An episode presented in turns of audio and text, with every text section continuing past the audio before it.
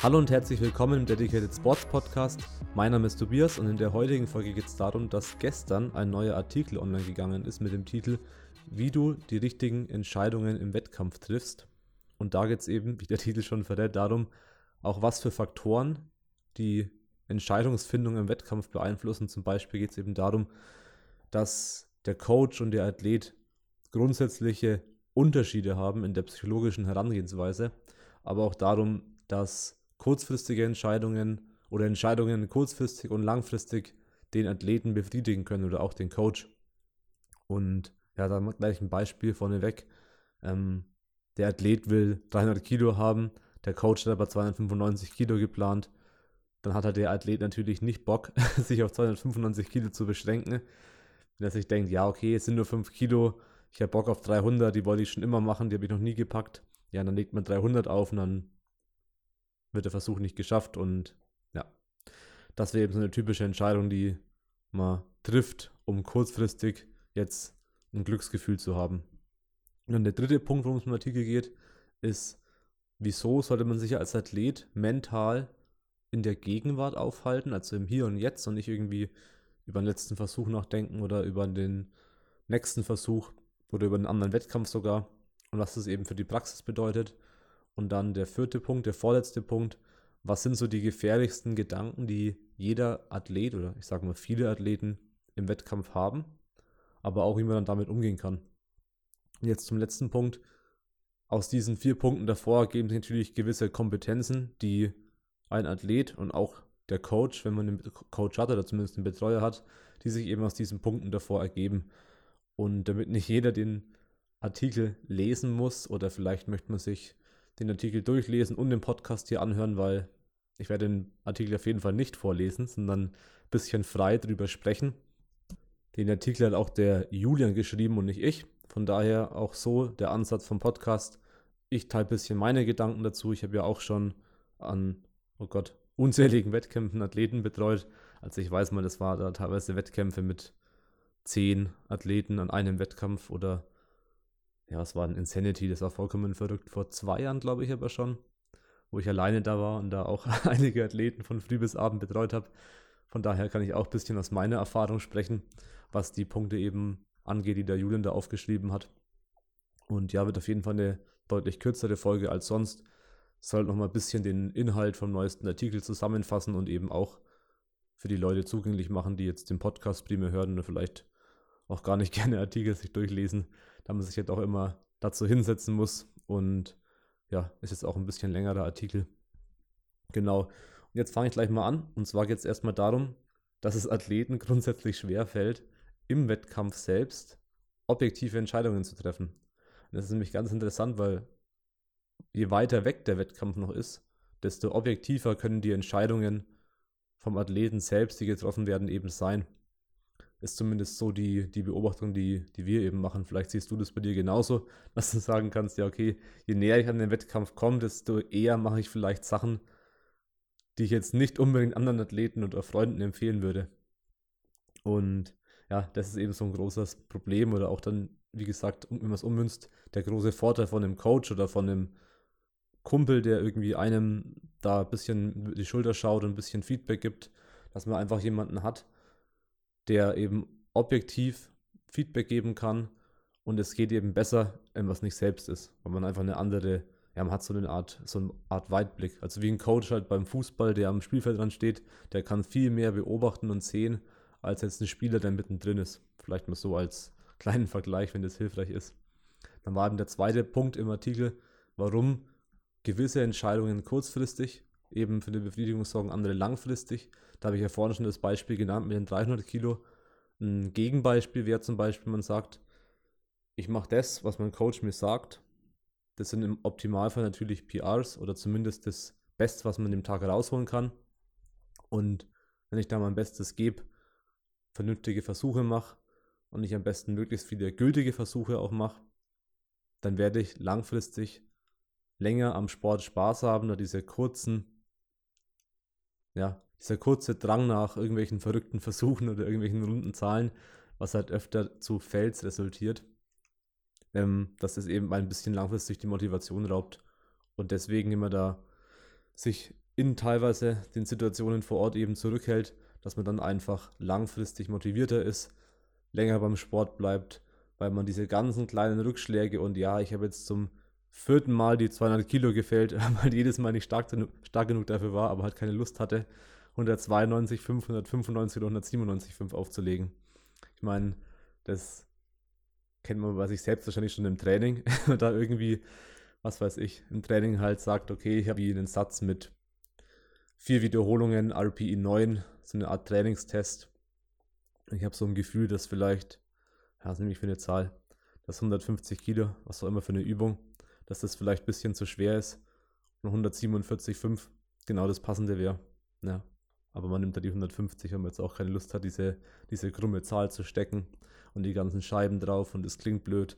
Dann macht man lieber 200 Kilo mehr und sagt sich, ja, ist ja nicht viel Gewicht, das, das geht schon.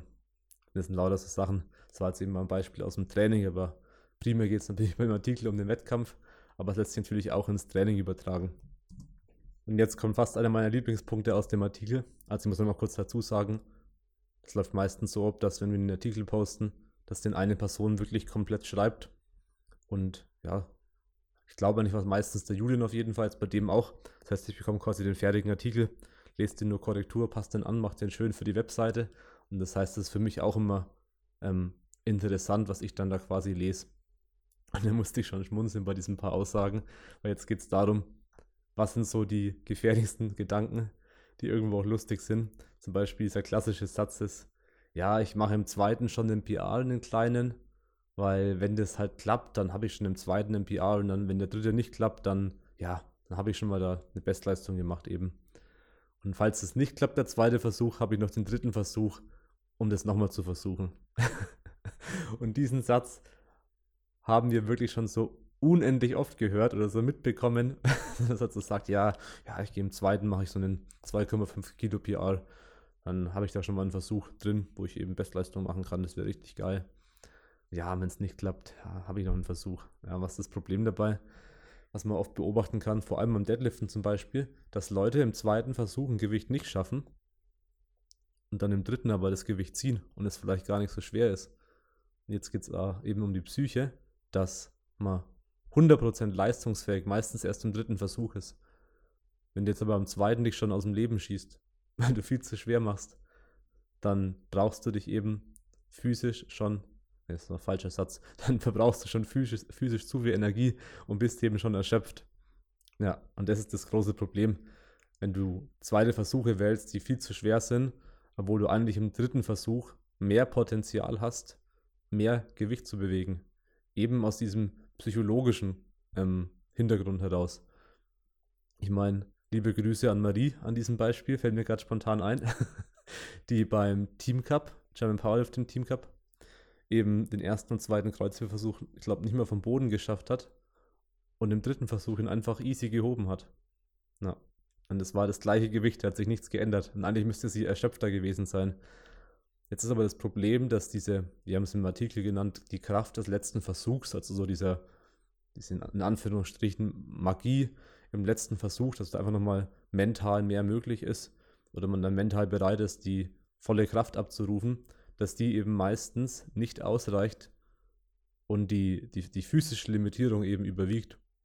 Und deswegen ist es eben umso wichtig, sinnvolle Versuche zu wählen, da man dann einfach im dritten Versuch mehr Gewicht schaffen kann. Dazu aber empfehle ich wirklich den Artikel zu lesen, weil da ist es nochmal deutlich länger, als es auch mit das längste Kapitel im Artikel. Das ist sehr ausführlich beschrieben. Aber den Punkt fand ich auf jeden Fall klasse und ja, das ist auf jeden Fall auch extrem wichtig, weil man den wirklich sehr, sehr oft hört. Dann geht es auch um den zweiten Versuch wieder, was das auch aussagt, wenn man das eben so sagt, ja, ich will im zweiten schon PR machen.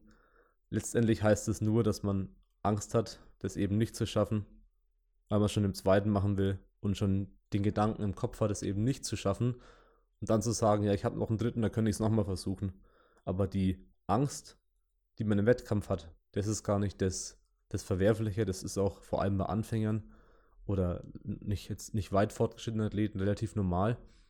Aber das Problem ist eben, wenn sich die, die Angst auf die Versuchswahl aus, auswirkt und da die Versuchswahl negativ beeinflusst. Also Angst wird die Versuchswahl kaum positiv beeinflussen. Und da muss man eben aufpassen, dass es vollkommen okay ist, Angst zu haben. Das gehört, denke ich, auch teilweise dazu. Jetzt bei Profiathleten denke ich eben nicht.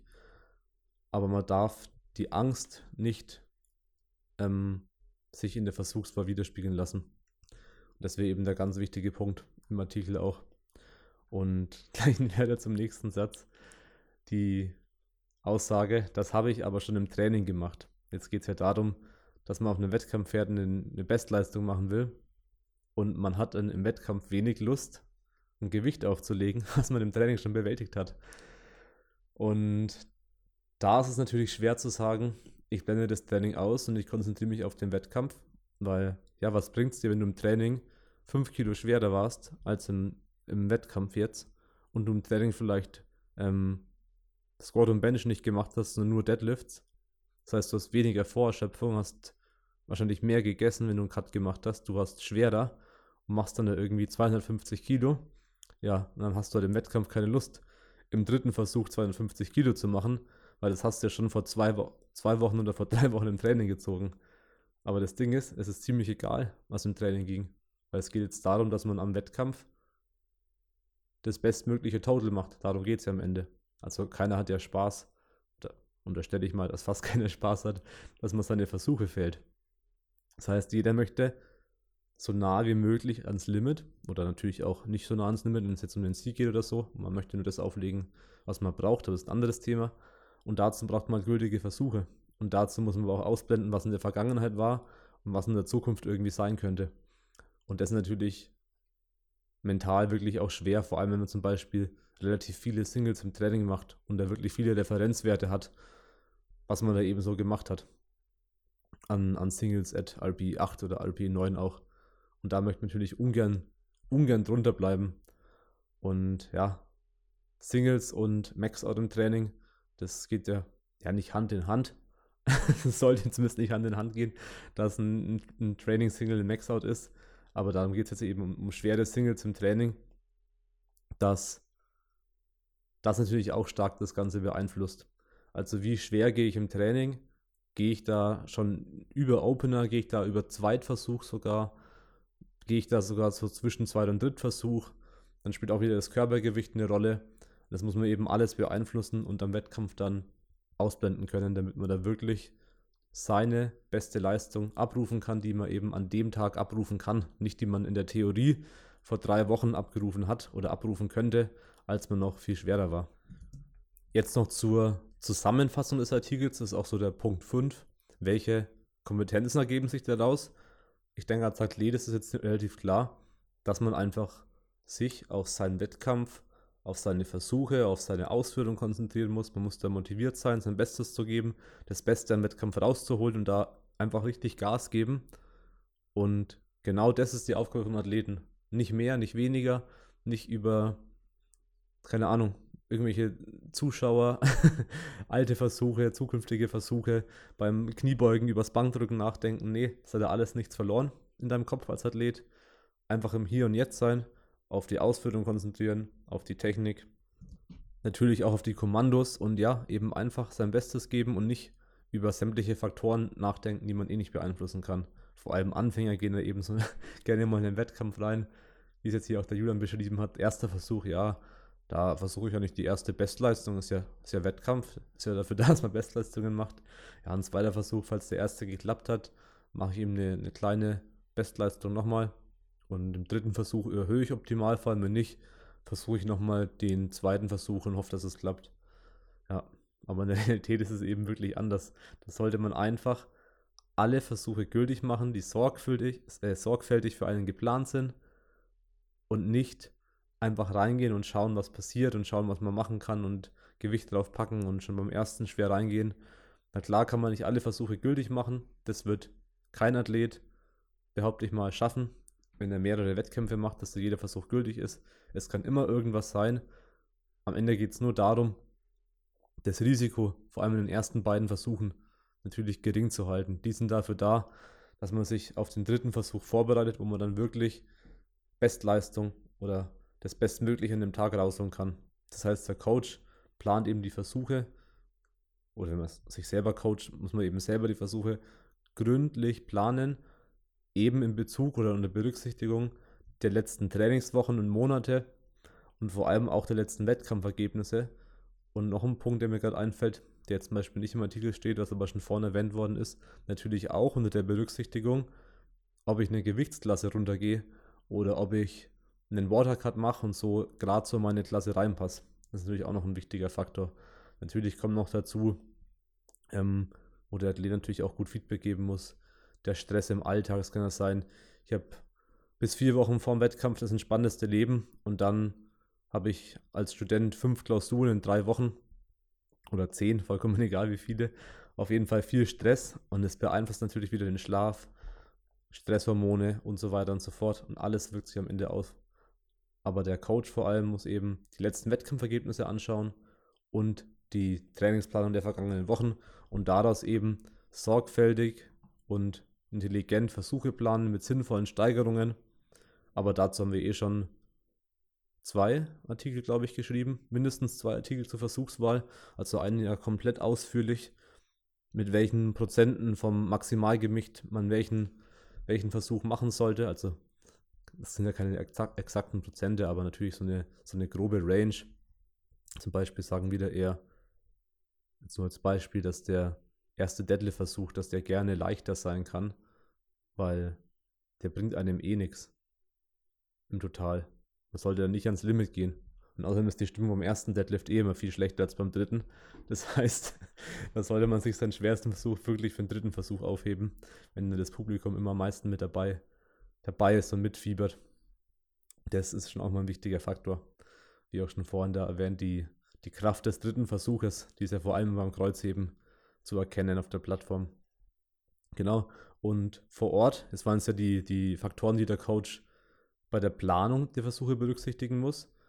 Wenn man, jetzt vor Ort ist und man sieht, ja, okay, der Athlet ist schlecht drauf, der Warm-up war schon langsam, dann muss man natürlich bereit sein, die Versuche, die man geplant hat, auch anzupassen. Das kann im Ausnahmefall auch nach oben sein, meiner Meinung nach, aber eher im Ausnahmefall. Und viel wahrscheinlicher ist es aber, was man auch öfter beobachtet, dass die Versuche nach unten angepasst werden oder zumindest werden sollten. Und ja, da muss er eben schauen, wie sich der Athlet fühlt, wie das Warm-up läuft, wie die, der erste Versuch läuft zum Beispiel. Man kann ja dann vom ersten Versuch auf den zweiten Versuch einen, einen kleineren Sprung machen. Zum Beispiel planen wir da nie ähm, jetzt davor, wir machen 10,5, äh, 10,5, 10 Kilo Sprung und 7,5 Kilo Sprung, sondern wir sagen, ja, dann ist halt der erste zum Beispiel 7,5 bis 10 Kilo und der zweite 5 Kilo bis 7,5 Kilo. Nur als Beispiel.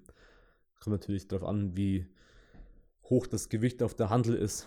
Kann ja auch sein, dass es dann 15 bis 20 Kilo sind, die Range, die man sich da vom ersten auf den zweiten Versuch setzt als Steigerung. Und letzter Punkt, den habe ich fast überlesen jetzt hier im Artikel, den ich gerade im Hintergrund offen habe, um, um ein bisschen zu spicken. Das ist ganz wichtig, den emotionalen Zustand vom Athleten, von der Athletin und auch das Feedback. Das ist auch noch eine Aufgabe von der Athletin oder vom Athlet, dass man da ehrliches Feedback am Wettkampf gibt. Und ehrlich heißt wirklich, dem Coach bringt es nichts, wenn der Coach sieht, dass der Versuch verdammt schwer war und der Athletin sagt, ja, der war super easy, mach 15 Kilo drauf. Und du als Coach denkst dir, okay, ich weiß nicht, ob du 5 Kilo mehr schaffst und du sagst mir, der war leicht. Von daher muss man da natürlich auch drauf, drauf aufpassen als Coach. Da gibt es als Athlet, Athletin unterschiedliche Typen, die da eben Feedback geben können.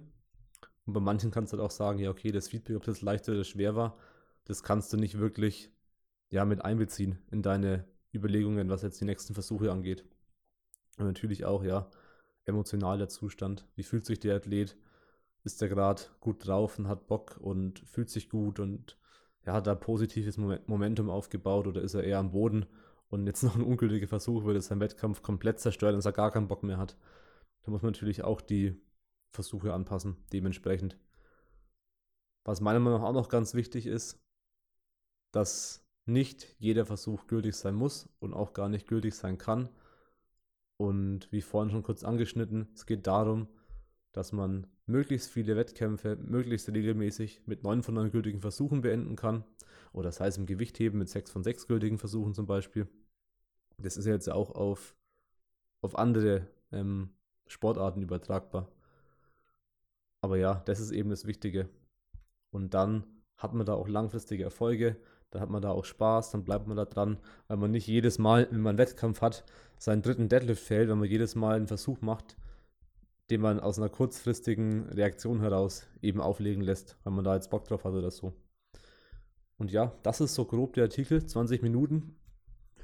Habe ich jetzt hier in meinem Mikrofon geredet, den Artikel ein bisschen zusammengefasst. Ich denke, der Artikel ist wirklich, wirklich wichtig für viele Powerlifter, auch für Coaches vielleicht, um da mal ein bisschen, bisschen mehr Einblick zu bekommen. Ich werde den Artikel natürlich in die Podcast-Beschreibung packen. Dann kann den jeder auch mal durchlesen. Ich habe jetzt, wie gesagt, nicht alle Themen und alle Punkte vom Artikel abgedeckt. Vielleicht habe ich da auch zu manchen Themen gar nichts gesagt, zu manchen Themen habe ich was gesagt, die gar nicht im Artikel drinstehen.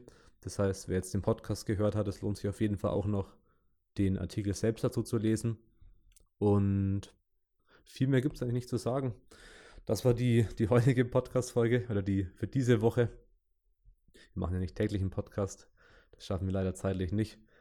Wie man es vielleicht schon mitbekommen hat in Instagram primär, dass wir jetzt aktuell das Gym, unser Gym aufbauen, ausbauen, umbauen wie auch immer. Und da ging es jetzt ja vorgestern, haben wir relativ lange gemacht, haben jetzt den Boden in der ersten, nee, nicht Hälfte, in dem ersten Drittel, sage ich mal, rechts hinten, so gesehen, wenn man vom Eingang kommt, verlegt und schon mal vier Eleiko Competition Racks aufgebaut mit den Scheibenständen dazu, dass man jetzt quasi schon ja, ganz gut trainieren kann. Natürlich jetzt nur Squat Bench, Deadlift, weil wir eben bis jetzt nur die, die Competition Racks drinstehen haben aber ja, da geht es auf jeden Fall voran. Da gerne mal einfach Instagram Stories, da versuchen wir immer die ganzen aktuellen Dinge eben reinzuposten, weil ja, in Facebook schaut jetzt nicht mehr jeder, jeder, rein jeden Tag. Da machen wir immer die ganzen aktuellen Dinge, um jetzt die, ja, um jetzt dich da zum Beispiel auch auf dem Laufenden zu halten. Das machen wir meistens immer die, oder was ist meistens? Dazu nutzen wir die, die Instagram Story. Und ja, da haben wir auf jeden Fall richtig Bock drauf, dass es da weiter vorangeht. Da wird noch ein bisschen was äh, leer geräumt in der Halle. Dann können wir da auch den vorderen Teil von der rechten Seite machen, was das Ganze angeht, mit dem Boden verlegen. Und ich glaube, in zwei, eher drei Wochen, ich will nicht zu viel versprechen, kommt der, der Kunstrasenstreifen. Also man kann sich dann so vorstellen, dass wir vorne ein Tor haben. Dann kommt relativ mittig, ein bisschen nach links versetzt vom Tor, der Kunstrasenstreifen rein mit zwei Meter Breite, vom Anfang bis zum Ende. Ich weiß gar nicht, wie viele Meter lang das ist. Das kann ich jetzt nicht aus dem Kopf sagen. Und quasi nach rechts und links davon ist noch ein bisschen Platz. Da wird alles mit Gummimatten verlegt. Und ja, ich hoffe, dass das auf jeden Fall im September noch möglichst weit aufgebaut werden kann, inklusive Kunstrasen und ganzen anderen Stationen. Und ja, Kurzhandeln und eine Rückenmaschine und ja, Spiegel natürlich auch. Wenn man vom Spiegel dann bei den Kurzhandeln sich aufpumpen will, ist auch wichtig. Das soll auch noch reinkommen und ja, da geht es dann hoffentlich bald weiter voran. Aber ja, auf jeden Fall richtig geil. Jetzt da gestern, nee, vorgestern war es in der Podcast-Anlage zu sehen, wie es mal aussehen kann. Weil davor war es halt wirklich die, die Halle komplett leer, man hat nicht wirklich was gesehen. Und das Equipment stand alles auf einem Haufen, so in die Ecke gequetscht, damit noch Platz ist. Und jetzt war es eben das erste Mal vorgestern, dass die Halle auch wieder schön aussah, dass man da die ganzen Dinge aufgebaut hat, die Competition Racks. Und ja, hat auf jeden Fall Spaß gemacht. Ging, ging relativ lange. haben da fast, Julian und ich haben noch nach dem Aufbau ein bisschen im Gym noch gefilmt, ein paar Sachen gemacht, ein bisschen was weiter aufgebaut, Kameras, Zeug und so weiter und so fort. Das hat dann auch fast bis, bis 12 Uhr nachts gedauert. Und ja, soweit zu den Updates. Genau diese Woche, dieses Wochenende, besser gesagt, sind wir in der Schweiz an einem Wettkampf. Das ist die Bench- und Deadlift-Schweizer Meisterschaft. Da machen wir mit DS Media eben wieder Fotopakete, wie man es gewohnt ist in der Zwischenzeit. Da werden wir Freitag hinfahren und Samstagabend dann wieder gleich zurück. Da werde ich auch mal den Link zu den Fotopaketen ähm, in die Beschreibung packen. Die kann man auch schon vorbestellen. Und ja, sonst gibt es nicht viel mehr zu sagen. An der Stelle noch danke für den, ja, aus unserer Sicht sehr erfolgreichen Pre-Sale von den Make Powerlifting Great Again Shirts, weil der ist jetzt am Sonntag, also die Woche Sonntag vorbei gewesen, vor ein paar Tagen, je nachdem, wann du den Podcast hörst. Ich weiß das Datum nicht, ich glaube, das war der 1.9., wo dann der Pre-Sale vorbei war. Und ja, haben richtig viele Leute Shirts bestellt. Die werden wir dann auch bald in, in Auftrag geben und schauen, dass die möglichst schnell kommen. Das war auf jeden Fall auch geil. Dafür nochmal vielen Dank. Dann vielen Dank fürs Zuhören und bevor ich komplett weiter erzähle, was bei uns so abgeht, weil ich glaube, das war so das meiste. Ein kleines Gym-Update gab es jetzt noch. Da kommt, wie gesagt, weiter der, die Updates in, in der Instagram-Story. Und ja, vielen Dank fürs Zuhören. Gerne, wenn dir der Podcast gefällt, eine 5-Sterne-Bewertung hinterlassen in der Podcast-App deiner Wahl. Das müsste ja in den meisten Podcast-Apps gehen. Zum Beispiel hier ähm, Podcast-App von, von Apple. Ich glaube, die heißt ja nur Podcast oder so. Genau, würde uns auf jeden Fall freuen und helfen. Da bekommt der Podcast immer ein bisschen mehr Reichweite, wenn da auch ein paar, paar 5-Sterne-Bewertungen eben abgegeben sind. Dann bis zum nächsten Mal. Vielen Dank fürs Zuhören. Das war, glaube ich, zum zweiten Mal und ciao.